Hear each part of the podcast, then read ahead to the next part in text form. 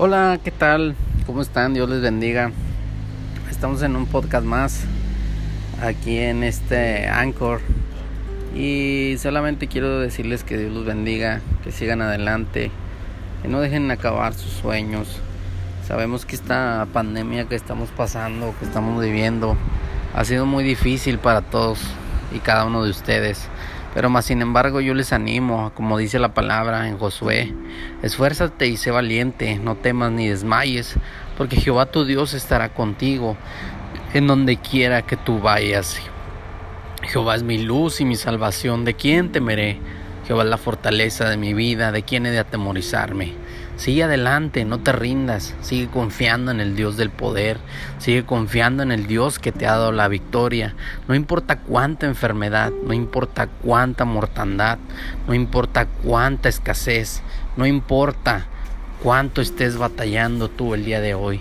Simplemente te digo que adores, que sirvas y que te consagres ante Dios porque sabemos que la única respuesta y la única solución a todos nuestros problemas y a todas nuestras dificultades es Cristo Jesús. Yo te animo y te exhorto a que busques con diligencia la palabra de Dios, a que ores todas las mañanas, todas las tardes, todas las noches y que pidamos a Dios un renuevo, un refresco espiritual en nuestra vida.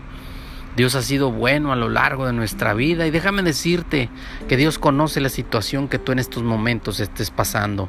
No tengas temor, no tengas dudas, no tengas ningún problema en confesarle a Dios cuánto te sientes. Y déjame decirte que en este momento el Señor va entrando por tu habitación, va acostándose contigo, va abrazándote en este momento que te sientes triste y Dios está confortando tu vida.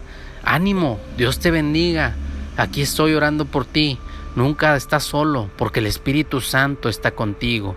Y solamente quiero darte este mensaje.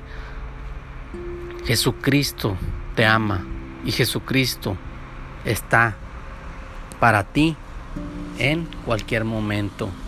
Y sigue confiando en su palabra y sigue confiando en su poder porque Él te dará la victoria en esta prueba. Que Dios te bendiga y ánimo.